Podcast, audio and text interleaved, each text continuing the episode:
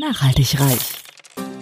Ja, du hast richtig gehört. Nachhaltig reich. Es geht um Nachhaltigkeit in allen Lebensbereichen und betrifft jeden Einzelnen von uns. Konsum, Ernährung, Finanzen, Sport, Erziehung, Bildung. Energie.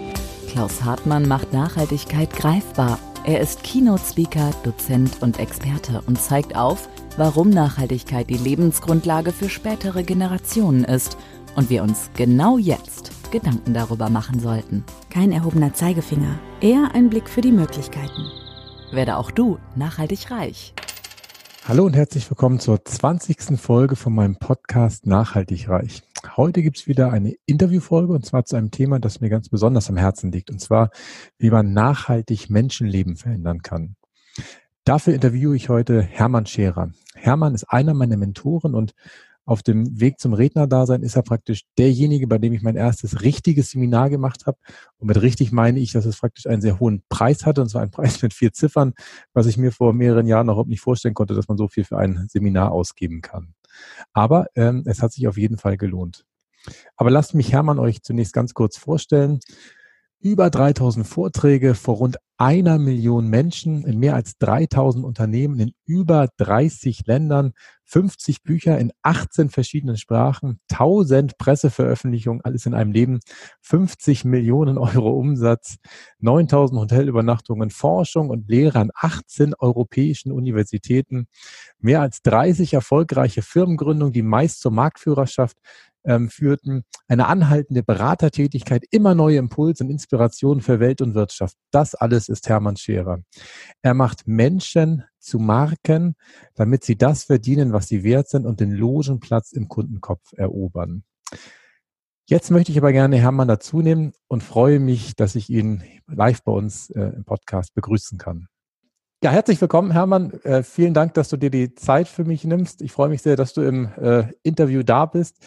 Ähm, du hattest ja tatsächlich einen etwas unrunden Start ins Berufsleben. Deine Eltern haben ja nicht nur ein Ladengeschäft äh, an dich übergeben, sondern sie haben tatsächlich auch noch äh, 4,8 Millionen Euro Schulden, glaube ich, dir mit übergeben. Das war also ein Start ins Berufsleben, ähm, der etwas unrund war. Mich würde interessieren, aus welcher Motivation heraus hast du damals auch diese Schulden mit übernommen? War das ein Ehrgefühl? War das Liebe? War das, ich weiß es nicht. Was kannst du dich da noch dran, dran erinnern?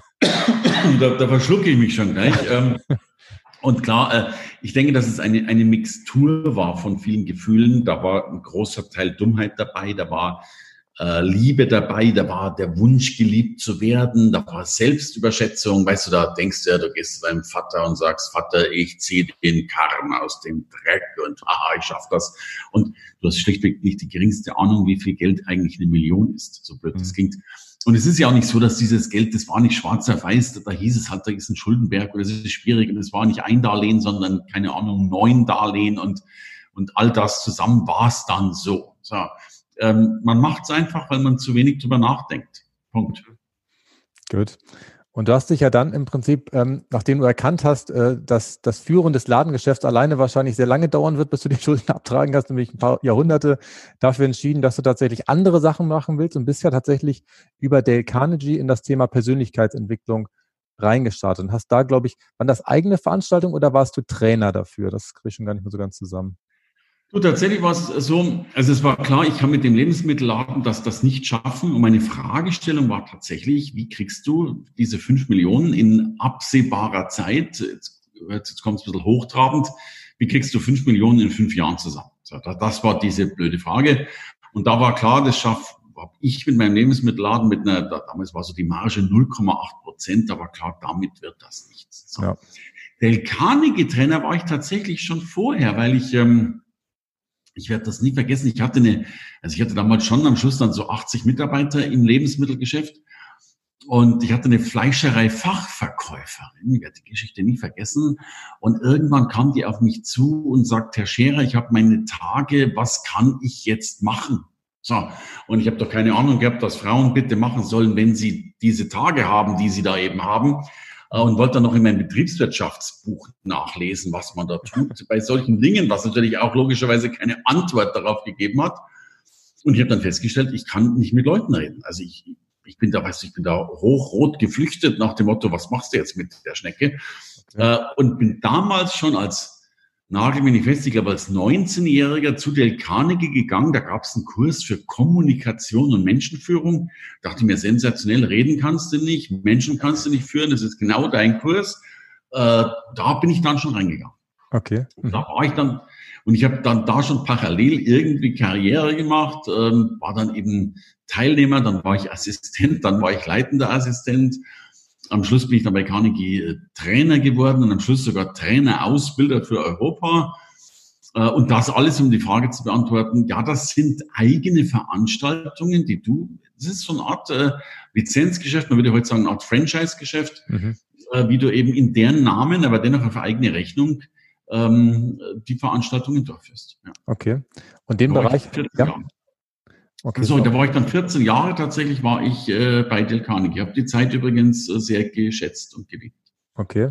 Und in dieser Zeit hast du dann praktisch das Ladengeschäft mit den Schulden übernommen oder im Anschluss daran? Na, tatsächlich dann in, die, also in dieser Zeit, also, äh, also ich war zuerst Ladengeschäft, dann war ich Carnegie und dann kam diese Schuldengeschichte. Also da war ich auch schon Carnegie-Trainer und dann insofern war ich natürlich schon der Sache relativ nah. Aber mir war auch klar, dass du selbst als Trainer allein in der Regel diesen Schuldenberg so schnell, also du verdienst als Trainer in der Regel mehr als Lebensmittelhändler, wenn du ein mhm. Geschäft hast. Das, das war schon mal klar, aber nicht gut genug, um fünf Millionen einfach mal so auszuzahlen. Und ich habe tatsächlich mir die Frage gestellt, Gibt es einen Beruf in Deutschland, bei dem du, also so jetzt, jetzt klingt sehr kapitalistisch, aber wenn du fünf Millionen Minus hast, denkst du eben auch sehr kapitalistisch. Ja. Die Fragestellung war einfach, gibt es einen Beruf, mit dem du in sehr kurzer Zeit sehr viel Geld verdienen kannst und keine Einstiegskosten hast? Ja? Mhm. Also nicht irgendwie, ich hätte noch fünf Lebensmittelgeschäfte aufmachen können, dann hätte ich erstmal, keine Ahnung, fünf Millionen nochmal extra gebraucht. Und ich hatte ja wirklich gar kein Geld mehr. Mir ist ja auch die, die, die, die EC-Karte ständig eingezogen worden. Also ich musste mit null Geld, musste ich jetzt irgendwas schaffen. Und dann dachte ich, da musst du Redner werden. Den Markt gab es damals noch kaum. Aber ich kannte ein, zwei, die sind immer irgendwo hingeflogen, haben eine Stunde geredet, haben Kaffee getrunken und haben eine Rechnung gestellt, die teilweise so hoch war wie mein Jahresgehalt. Mhm. Ja, also ich habe damals ähm, gut, ich habe damals 2000 äh, im Monat verdient. Das war übrigens für mich ein Geld, wo ich gedacht habe, ein Wahnsinn, was kostet die Welt, ja, da, ich habe mir da gefühlt wie Graf Koks mit, also, waren übrigens alles Mark, 2000 Mark damals. Mhm. Und ich kannte damals schon einen Redner, der es tatsächlich geschafft hat, 10.000 äh, abzurechnen in der Stunde. Und dafür, wo du, wo du zehn, äh, wenn nicht zehn, äh, fünf Monate gebraucht hast, und, ja, und es war 2.000 brutto, also wahrscheinlich doch zehn Monate gebraucht hast, bis du das Zeug hattest. Ja. Und dann wusste ich, ich werde Redner. Okay, alles klar. Das heißt, ähm, das Geld hatte ich da rausgezogen oder eigentlich eher die, die Notwendigkeit, dass du deine Schulden tilgen musst. Deswegen hast du dann am Ende Dale Carnegie verlassen. Hast du wahrscheinlich in der Zeit sehr viel an deinem Mindset gearbeitet, dass du überhaupt das erst, ich sag mal, die Lösung sehen konntest. Weil wahrscheinlich, sonst wäre man wahrscheinlich verzweifelt, wenn man diese Schulden bekommen hätte und sich äh, irgendwas hätte ausdenken müssen. Oder sagst du, nee, ähm, das hättest du auch ohne Dale Carnegie hinbekommen? Naja, bei, also bei Carnegie, ich würde es gar nicht so sehr Mindset nennen, was, was bei Carnegie schon toll war, ich habe das Reden gelernt hat. Also ich konnte dann noch wirklich irgendwie gut reden und kommunizieren. Das hat mir extrem geholfen. Ich sage das mal so frech, Mindset brauchst du bei fünf Millionen Minus nicht mehr, weil du entweder du bringst dich um oder also machst Insolvenz, steckst den Kopf in die Sand, brauchst du auch kein Mindset dazu, das geht relativ einfach. Und fürs andere, fünf Millionen zu gewinnen, brauchst du auch kein Mindset, da brauchst du nur jeden Tag einen Anruf von der Bank und ich hatte jeden Tag zwei Anrufe von der Bank, da ist alles Mindset klar. Ja, also, weil die rufen dich an und sagen, hey, wo bleibt die Kohle? Und dann beginnst du, und da bin ich heute natürlich, so schlimm es war, natürlich auch wahnsinnig dankbar dafür. Ähm, ich habe da noch groß lernen müssen. Weißt du, wenn, wenn du, ich, ich darf das mal so respektlos und so respektvoll gleichzeitig sagen. Ich habe großen Respekt davor, wenn Menschen sagen, Mensch, ich habe 10.000 Euro Schulden und ich weiß nicht, was ich machen soll und wie schrecklich. Und ich weiß, dass 10.000 Euro ein Haufen Geld ist, keine Frage. Ja. Auf der anderen Seite, verdammt nochmal, 10.000 Euro kriegst du doch abgearbeitet. Und wenn du jeden Samstag vor dem Ikea stehst und den Menschen beim Einladen hilfst, hast du schon 200 Euro Trinkgeld, wenn du es halbwegs freundlich machst und ein bisschen Tesaband und ein paar Seile dabei hast. Ja? ja. Also äh, ich will damit schon sagen, ja verdammt nochmal. Äh, und das hat, und das war das, was es mir gelernt hat, wenn du eben bis zum nächsten Tag nochmal schnell 3000 äh, auftreiben musst, ja, und dann, dann da bin ich schon mal in den Lebensmittelladen reingesprungen, habe gesagt, Wein im Sonderausverkauf, kommt schnell her, kommt schnell her.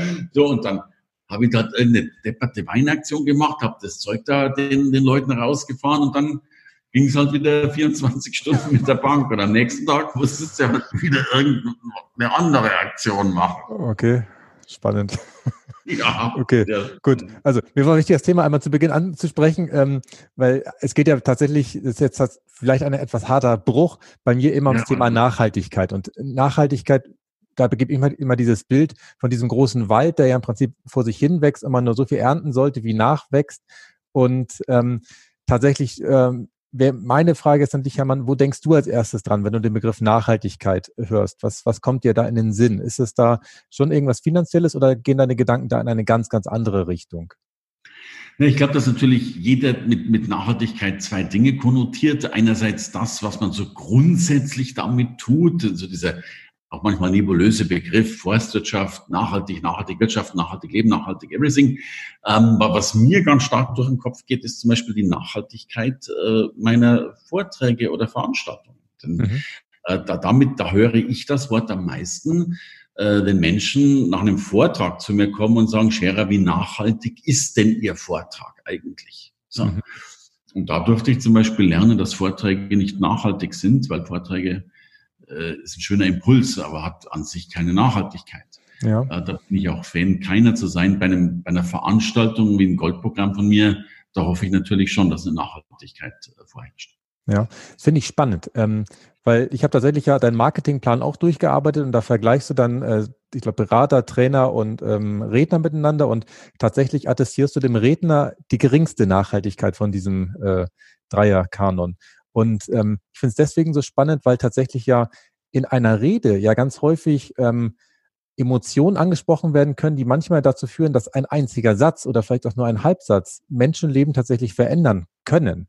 Aber du sagst tatsächlich, dass diese, ähm, diese, ich sag mal, Wirkung wahrscheinlich nur sehr selten erzielt wird. Oder, oder warum glaubst du, dass praktisch Redner nicht nachhaltig sind? Oder um noch ein anderes Bild zu geben, so ein Barack Obama, der hat ja schon Leben verändert, dadurch, dass er einfach nur Reden gehalten hat. Ja, also du, ich danke dir sehr dafür, weil du hast mehr Recht als ich. Ähm, ich sehe es tatsächlich genauso wie du. Natürlich kann so ein Vortrag, dieser eine Satz, äh, oftmals sein Leben verändern. Ja? Aber ich glaube, dass viele Menschen die, diese Nachhaltigkeit, die durch diesen einen Satz entstanden ist, nicht mit dem Vortrag konnotieren. Mhm. Ja? Also es, es kann sein, dass so ein Impuls, ich hatte den Fall mal, jetzt kommt ein negatives Beispiel, ich hatte wirklich mal den Fall, da war eine Dame bei mir im Vortrag drin, ist nach Hause gefahren und hat zu ihrem Mann gesagt, ich lasse mich jetzt scheiden. So, übrigens, in der Regel sollte bei meinen Vorträgen was Besseres rauskommen als sowas, aber da war das so. Und äh, ich glaube aber eben nicht, dass die in zwei Jahren sagen wird, wegen Hermann Scherer im Vortrag war dann diese nachhaltige Entscheidung mit meinem Mann, sondern äh, sie wird mich vergessen haben, aber die Scheidung noch haben. Und darum glaube ich, dass wir sehr häufig, ich nenne das die unbewussten Impulsgeber sind. Natürlich geben wir einen Impuls. Äh, und natürlich kann der nachhaltig sein, aber der wird vielleicht erst dann nachhaltig, wenn der am nächsten Morgen beim Zähneputzen nochmal diesen Satz im Kopf hat, dann eine Entscheidung fällt äh, und die, die Nachhaltigkeit wird aber auf die Entscheidung konnotiert, was für mich auch vollkommen in Ordnung ist und nicht auf diesen Vortrag, weil der Vortrag war ja auch dennoch nur ein Vortrag und der Rest ist ja eigentlich schon dieses Gebilde diese Story, die du dir selbst im Kopf erzählst. Weil ich ja, ich glaube, dass wir Menschen äh, ja sehr, sehr stark davon leben, welche Geschichte wir uns selbst erzählen. Unabhängig davon, ob die wahr oder falsch ist. Und wenn du die Geschichte neu schreibst, äh, dann veränderst du dein Leben nachhaltig. Okay.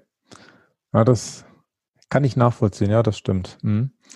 Ähm, Hermann, du hast ja ähm, neben deinen tollen Veranstaltungen, die du jetzt machst, ähm, davor ja auch schon viele Bücher geschrieben und hast ja ähm, tatsächlich bei deinen ersten Büchern, die noch nicht millionenfach verkauft worden sind, irgendwann mal festgestellt, woran liegt es denn, dass meine Bücher nicht so extrem verkauft werden? Hast ja für dich dann mal eine Analyse gemacht und hast geschaut, welche Bücher in Deutschland am besten verkauft werden. Hast dann in meinen Augen leider festgestellt, äh, dass lösungsarme Bücher die Bücher sind, die tatsächlich in deutschen Bestsellerlisten immer ganz oben stehen.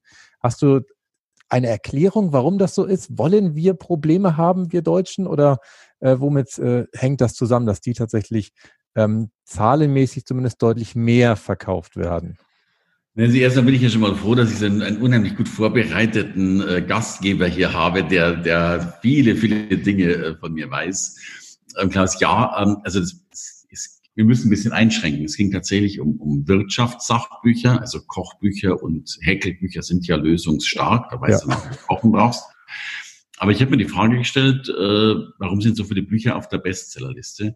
Und ja, sie sind lösungsarm. Das heißt nicht, dass sie schlecht sind, mhm. aber eine Lösung ist natürlich sehr anstrengend. Ne? Also ein Ratgeber, wo du sieben Schritte gehen musst, wo du was tun musst. Äh, Lösungen zu schaffen, be bedarfen Aufwand und Energie. Mhm. Und ich glaube, dass Menschen beim Lesen häufig gar keine Energie aufbringen wollen, sondern sie wollen Inspiration haben, sie wollen mitgehen, sie wollen eine Geschichte erleben. Und darum habe ich tatsächlich erleben dürfen, dass ganz, ganz viele Top-Bestseller eine Situation beschreiben. Ein, mhm. Von mir aus äh, äh, den Zustand in Unternehmen, den Zustand auf der Welt, was auch immer, ohne gleich ähm, zu sagen, wie es besser gehen könnte. Und dieses Bessergehen ist anstrengend, wäre nachhaltig. Und vielleicht ist ein Vortrag, äh, ein Buch sowas ähnliches wie ein Vortrag, es setzt ein paar Impulse, ohne gleich die Lösung vorzukommen. Mhm. Gut, aber vielleicht ist das ja schon der Schlüssel, dass du im Prinzip in dieser Geschichte einfach diese, ähm, es ist ja so wie früher am Lagerfeuer, dass man im Prinzip ja über Geschichten sehr gut Inhalte transportieren kann und das vielleicht etwas ist, was ähm, tatsächlich die Menschen nach wie vor in ihren Genen drin haben und die wollen ja nicht wie in der Schule wahrscheinlich unterrichtet werden und irgendwie zehn Sachen ja. an den Kopf geknallt bekommen und die hinbekommen. Okay, dann ja, das kann ich nachvollziehen. Also ich glaube tatsächlich, dass das, heute gibt es ja viel dieses Wort von Storytelling. Ich glaube tatsächlich, dass, dass wir, dass die Menschheit eine der größten Lügner ist vor sich selbst. Äh, und ich will Lügen gar nicht bewerten als negativ oder positiv, sondern ich glaube, jeder erzählt sich eine Geschichte. Das ist das, was wir Glaubensmuster nennen. Ja, weil wir eben mit irgendeiner Geschichte aufgezogen worden sind, äh, weil wir Geschichten erlebt haben. Jeder auch eine ganz andere. Und je nachdem, welche Geschichte wir uns erzählen, dementsprechend sind wir zum Beispiel auch wirksam oder unwirksam. Ne, der eine erzählt sich in Krisenzeiten, dass man jetzt die Ärmel hochkrempeln muss und der andere erzählt sich in Krisenzeiten, dass es jetzt eh keinen Sinn mehr macht, etwas zu tun. So. Und beide haben natürlich recht, weil beide das tun, was sie schlussfolgernd daraus tun wollen und damit schaffen sie sich dann ihre self-fulfilling prophecy, sprich ihre selbst geschaffene Realität, weil sie sich vorher eine Geschichte erzählt haben, die danach die Realität erfüllt hat. Und darum glaube ich, kann ein Buch, das einfach eine schöne Geschichte erzählt, uns erstmal eine Geschichte erzählen, ohne dass wir dadurch die Geschichte, die Welt oder unser Leben ändern müssen. Mhm. Okay, sehr schön. In, in zwei deiner Bücher, die dann tatsächlich auch sehr, sehr äh, weit äh, verkauft worden sind, nämlich in Glückskinder und in, äh, in dem Buch Fokus, ähm, schreibst du ja davon, dass wir verpflichtet sind, größer zu denken. Das heißt, dass wir im Prinzip eigentlich mehr Luftschlösser uns ausdenken sollten und dass wir ähm, auch als Deutsche einfach wieder in die Lage versetzt werden sollten, mehr zu träumen und mehr, ähm, ich sag mal, aus uns herauszukommen. Ähm, warum fällt uns das vielleicht schwerer als andere Nationen? Ich denke jetzt gerade mal an die USA, die du ja auch sehr gerne bereist und die ja bekannt dafür sind, dass sie ja zum Beispiel die größten Unternehmen der Welt äh, stellen. Ja, ich glaube, dass, dass sich, dass, da können wir da gerne darauf ansetzen, dass sich die, die Amerikaner andere Geschichten erzählen als die Deutschen. Ja, also bei den Deutschen musst du bescheiden sein, musst du ruhig sein. Wir müssen sowieso noch mit unserer äh, äh, Vergangenheit des Zweiten Weltkriegs noch ruhiger sein und Co wir haben einen hohen Bescheidenheitsfaktor und so weiter. Äh, wir haben viele Dinge tabuisiert. Scheitern darf man bei uns nicht und so weiter. In USA gehört es ja schon fast zur universitären Ausbildung dazu, dass du einmal pleite gegangen sein musst. Ja, sonst wird es ja eh schon schwierig. Und darum, glaube ich, fällt es anderen wesentlich leichter. Auch dieses Chaka, ähm, wir Deutschen, wenn, wenn einer viel Geld verdient, dann ist, die, dann ist der erste Punkt, der aufkommt, Neid in Amerika ist die erste Frage, die aufkommt, wie hast du das gemacht? Weil ich will das auch haben. Ja, du bist ja. ein gutes Role Model für mich. Und das, glaube ich, sind große Dinge. Und darum halte ich es sehr wichtig, dass Menschen groß denken. Darum bin ich ein Bewunderer von dir, wenn ich das so sagen darf. Wenn ein Dr. Äh, Klaus Hartmann eben sagt, guck mal, ich bin der Mensch, der für die Nachhaltigkeit steht, der, die, der Deutschland und nicht nur Deutschland aufklärt, um eben Nachhaltigkeit voranzubringen, dann finde ich, ist das ein ganz, ganz großer Moment. Und noch dazu, glaube ich, einer der wichtigsten überhaupt. Denn ich meine, letztlich ist Nachhaltigkeit eines unserer Kernthemen äh, die wir brauchen, denn ohne Nachhaltigkeit funktioniert ja zumindest fast nichts auf dieser Welt. Ja, das stimmt. Da hast du recht. Ähm, Du hast ja dich zwischenzeitlich weiterentwickelt, bist praktisch eigentlich gar kein Redner mehr. Also ich glaube, man kann dich noch buchen, ganz vereinzelt, aber eigentlich bist du ja mittlerweile Seminarveranstalter und ähm, machst Menschen zu Marken. So haben wir uns ja auch kennengelernt. Ich habe bei dir das Goldprogramm gemacht. Ähm, das Platinprogramm wollte ich schon machen. Äh, wir haben es bisher online gemacht. Wir werden es auch offline äh, noch nachholen. Meine Frage an dich wäre, ähm, wir haben ja eingangs intensiv darüber gesprochen, dass du ja diesen großen Geldberg abtragen musstest. Ich bin mir ganz sicher, der ist weg, äh, weil die fünf Jahre sind rum. Äh, ja. Und ähm, ist es jetzt dein Thema, was wirklich deine Berufung ist, äh, wie, was du da nachgehst? Oder ähm, ist es immer noch dieses Geldthema, was jetzt so in dir drin ist, weil du es so konditioniert hast, dass du immer noch gerne Geld verdienst? Du, also, ich, also erstmal, ich, ich weiß nicht, ob es immer diese ganz große Berufungsnummer gibt. Mir ist das immer viel zu anstrengend, wenn die Leute dann sagen, was ist mein Why und wofür stehe ich? Und dann denken die 30 Jahre drüber nach und haben es immer noch nicht rausgefunden. Mein Why ist halt, dass ich in der Früh aufstehe und mal irgendwas anfange. So. Und insofern glaube ich, dass du immer auch ein bisschen vom Leben gelenkt wirst und nicht nur das Leben lenken kannst, auch wenn es alle behaupten. So. Und ich bin jetzt halt in dieser Straße gelandet, die mir übrigens sehr, sehr gut gefällt. Und deswegen will ich diese Straße gerade weitergehen. Äh, wenn am Ende der Straße jemand anders winkt und mir eine neue Abzweigung zeigt, bin ich offen für neue Abzweigungen. So. Und ich glaube, so, so müssen wir auch das Leben ein bisschen sehen, ähm, denn dafür gibt es viel zu viel paradiesische Straßen und Strände, als dass wir eben sagen, das und nichts anderes. So. Vom Geldthema würde ich zweierlei antworten. Natürlich ist meine, sind meine Schulden abgebaut und ich kann mich nicht beklagen über meine Finanzen. Aber das gebe ich zu. Ich glaube, wenn, wenn du viele, viele Jahre, und es hat dann doch ja ein bisschen länger gedauert als fünf Jahre bei mir und mental hat es noch viel länger gedauert. Ähm, ich habe heute noch manchmal die Angst, äh, verhungern zu müssen. Die Angst ist vollkommen unberechtigt, das gebe ich zu. Aber ich, ich spüre das. Also wenn du, äh, ich, ich habe hab, ich, jetzt könnte ich einen blöden Spruch sagen, das stimmt nicht, aber äh, ich sage mal, mental habe ich schon einige Jahre vor dem Geldausgabeautomaten vollbracht und habe dann immer diese grüne Schrift gesehen, Sie bekommen keine Auszahlung und auch Ihre Karte bekommen Sie nicht mehr zurück. Wir behalten alles, was da jetzt drin ist. Ja. Ähm, das werde ich nie vergessen. Ich ja, nie vergessen, wenn das, da das, stehst das Gehirn ist ja fies an der Stelle, Hermann. Also in dem Augenblick, wo du dieses wahrscheinlich zum ersten Mal gesehen hast, hat sich ja so eine emotionale Brandspur bei dir auf deiner großen Rinne ja. dahinter lassen, dass du es gar nicht mehr rauskriegst. Da musst du wahrscheinlich tatsächlich jahrzehntelang irgendwie im Geld schwimmen oder ich weiß nicht, was für Methoden man da machen kann, um das wieder äh, zu neutralisieren. Also ich glaube, ich muss mich mal so eine Kiste hinstellen. Der muss, glaube ich, fünf Jahre lang hintereinander 100-Euro-Scheine raushauen und danach wäre ich wieder halbwegs safe mit dem Thema. Ja, ja das glaube ich. Ähm, du bildest ja Redner aus ähm, und ähm, es sind ja auch andere Experten dabei, Trainer oder Coaches, die auch mit ausgebildet werden in deinen Seminaren. Und du bist dir ja ganz sicher, dass wir praktisch in Zukunft einen größeren Bedarf an Trainern, Rednern, äh, äh, ja mal, jeder Form von Beratung haben werden. Was macht dich da so sicher? Warum glaubst du, dass dieser Markt tatsächlich in Zukunft weiter anwachsen wird? Na, erstmal sind es drei Dinge. Ähm, also wir sehen das äh, zum Beispiel an USA, dass dieser Markt, äh, das wird erst am Anfang stehen, diese Entwicklungsstufe in Deutschland. Äh, der zweite Punkt, das bestätigen mir viele Zukunftsforscher und ich erkläre auch gleich warum. Allein in Deutschland werden angeblich noch eine Million zusätzliche Coaches benötigt. Und ich habe das am Anfang auch nicht geglaubt. Heute weiß ich, dass es stimmt. Guck mal, äh, alle körperliche Arbeit. Äh, also wir haben in Deutschland haben wir, by the way, wir haben, wir haben zwei Prozent Landwirtschaft, nur 20 Prozent Industrie. Wir glauben immer, das ist so viel. Mhm. Der Rest ist Dienstleistung.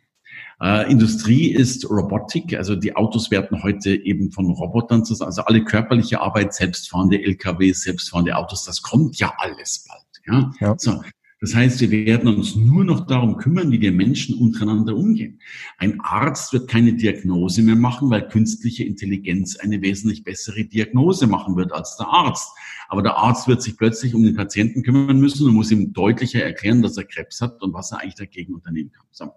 Das heißt, wir alle müssen irrsinnig viel lernen, nachlernen, neu lernen, qualifizieren, während dem Leben mehrfach neu qualifizieren.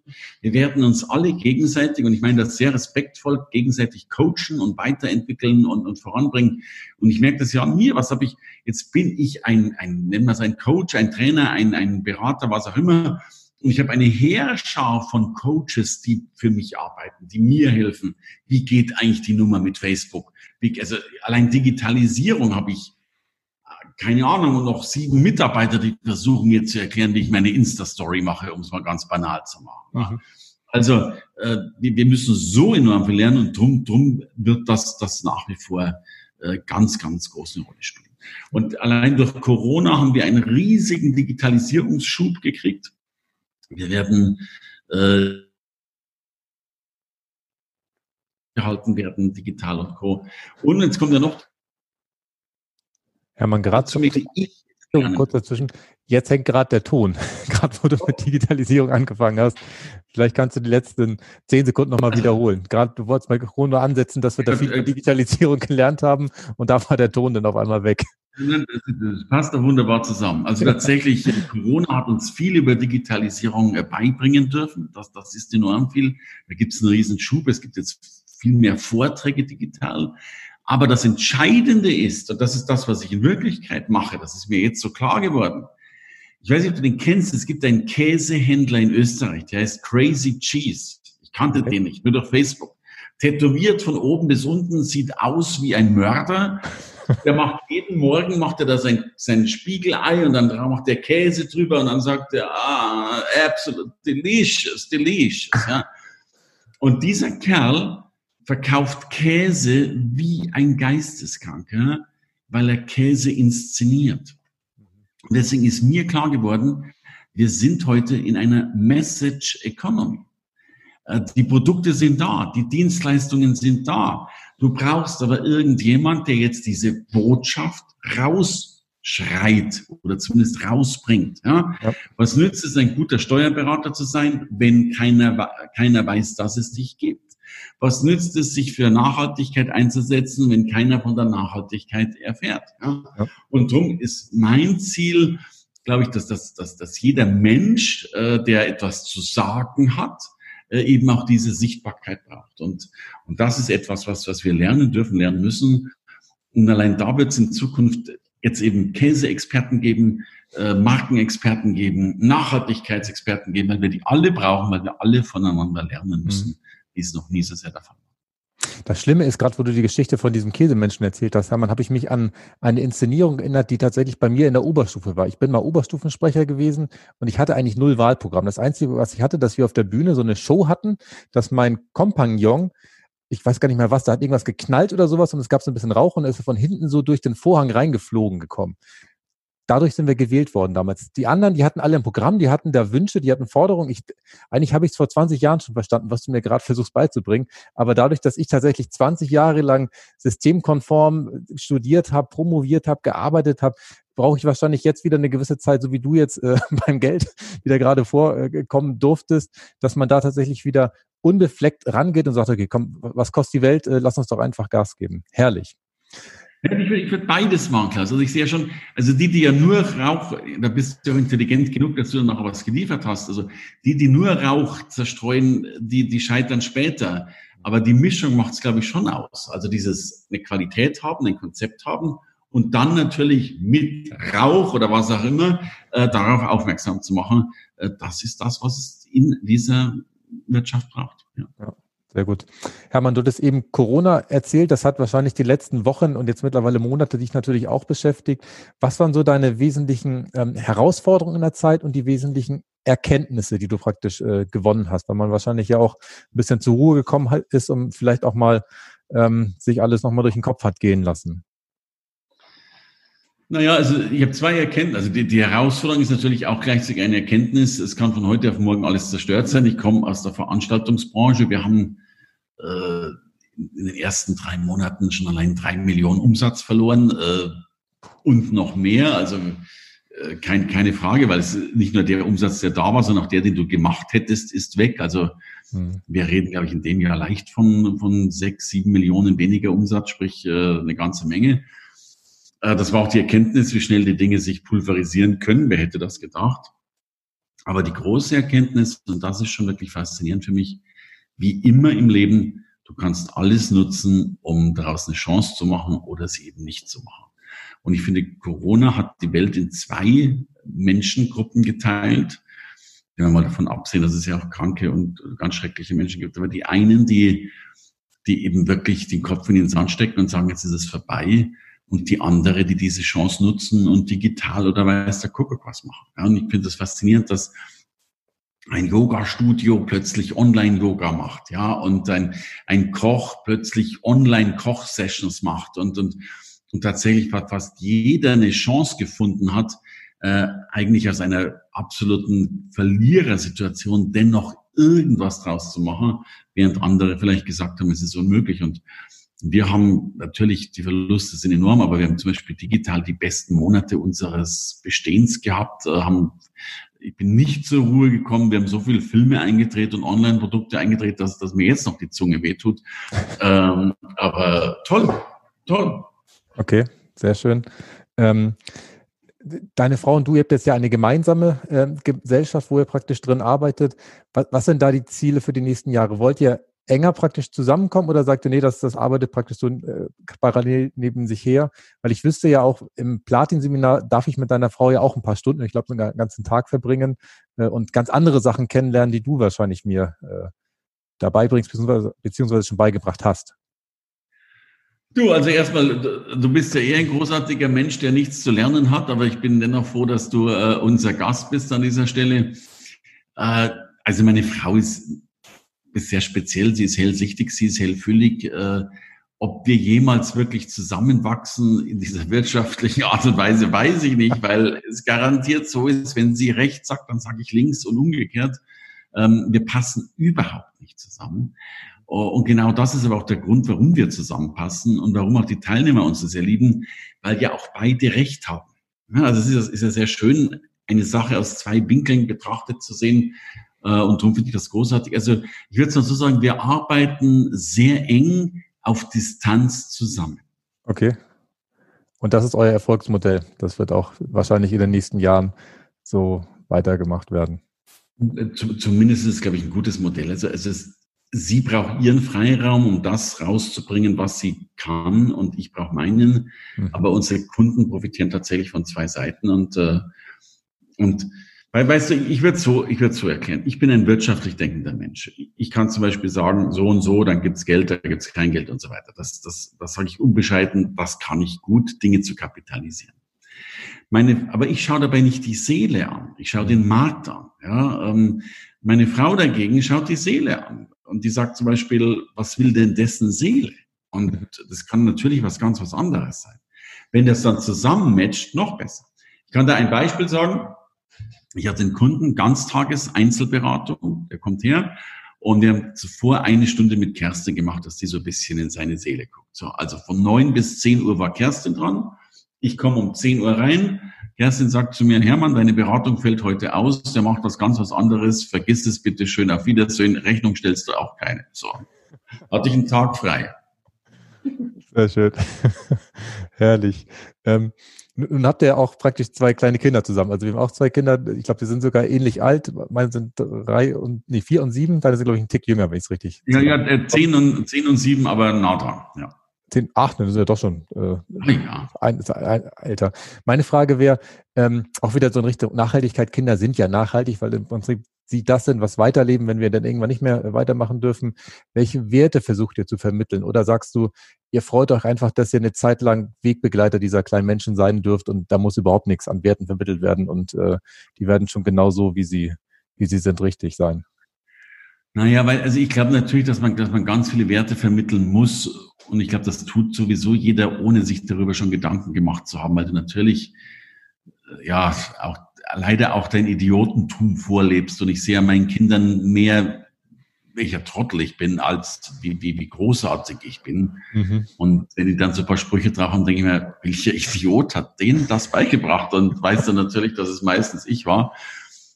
Also, und insofern ist es natürlich spannend. Ich glaube, dass wir natürlich eine ganz verrückte Situation haben. Du, du, willst natürlich das Beste und ich bin ja so schlimm. Ich weiß ja, dass ich mal, also dass ich mal sterben werde, macht man nicht viel aus. Aber ich weiß auch, dass meine Kinder mal sterben werden.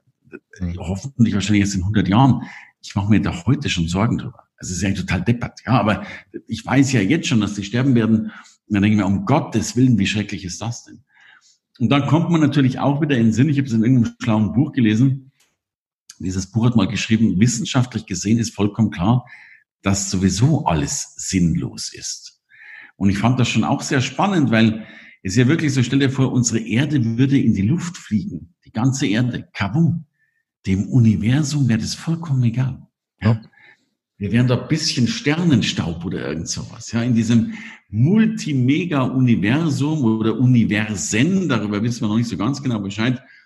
Da ist so eine Erde, die ja nicht größer ist als ein, ach, noch nicht mal ein Stecknadelkopf, äh, ist ja nichts. Ne? Und wir machen uns da oft Gedanken, mit Recht einerseits aus der Perspektive betrachtet und auf der anderen Seite auch vollkommen zu Unrecht, wenn ja. wir sehen, wie wichtig oder wie unwichtig wir sind. Und vielleicht ist es gerade dann wichtig, desto unwichtiger unser Planet ist, sich einen wichtigen, nachhaltigen Sinn zu geben. Hermann, das waren perfekte Schlussworte. Da äh, kann ich eigentlich nicht mehr viel zu sagen. Ich bedanke mich für das Gespräch. Ich fand es total interessant. Heute wieder mit dir. Ich freue mich äh, auf, ich glaube, September. Da sehen wir uns dann echt wieder, ohne Maske ja. hoffentlich und mit allem drum und dran, ganz normal. Ähm, wie kann man dich am besten erreichen, Hermann? Was ähm, dein Goldprogramm haben wir schon erwähnt. Ähm, das packe ich auf jeden Fall auch in die Shownotes, falls jemand ähm, mehr von dir lernen möchte. Was sind so die Einfallstore, wo du sagst, da äh, kriegt man mich am besten, wenn man was von mir ja, möchte? Ein Einfallstor ist sicherlich einmal ein Buch von mir. Glückskinder ist so mein meist äh, verkauftes und meist beliebtes Buch. Da gebe ich gerne natürlich einen Link dazu. Und bei Fragen natürlich einfach info at hermannscherer.com. Das kommt bei mir raus und ich bin dann gerne für alles da. Ganz klar. Super. Vielen Dank für das Interview. Und bis bald, lieber Hermann. Nachhaltig reich. Das Wichtigste nochmal in 60 Sekunden. Für mich waren zwei Punkte aus dem Gespräch mit Hermann, die bei mir so richtig hängen geblieben sind. Das eine ist, ähm, dass jeder Mensch sich seine eigenen Geschichten erzählt, beziehungsweise dass jeder Mensch die Welt mit seinen eigenen Augen sieht oder nochmal anders ausgedrückt, jeder auch seine eigene Wahrheit sozusagen hat. Das heißt, wenn ich etwas in mir verändern möchte, dann geht es immer um meine Geschichten, die ich mir selber erzähle sozusagen. Und das Zweite, was in dem Zusammenhang äh, auch praktisch bei mir hängen geblieben ist, ist, dass Redner nicht nachhaltig sind. Und das ist tatsächlich in meiner Geschichte, in meinen Augen, in meiner Welt anders. Denn ich glaube ganz fest daran, dass ich mit meinen Geschichten, die ich anderen Menschen erzähle, durchaus andere Menschen berühren kann, sie inspirieren kann und die Welt dadurch nachhaltiger gestalten kann. Ich hoffe, euch hat die heutige Folge wieder gefallen und ihr habt zum Thema Nachhaltigkeit in einem ganz anderen Bereich, nämlich im Bereich Rednertum, etwas mitnehmen können. Ich bin gespannt auf eure Rückmeldung und auch weitergehende Fragen, die ihr mir gerne unter podcast.klaushartmann.de zusenden könnt. Nachhaltig reich. Kein erhobener Zeigefinger, eher ein Blick für die Möglichkeiten. Und mehr Möglichkeiten findest du im www auf klaushartmann.de.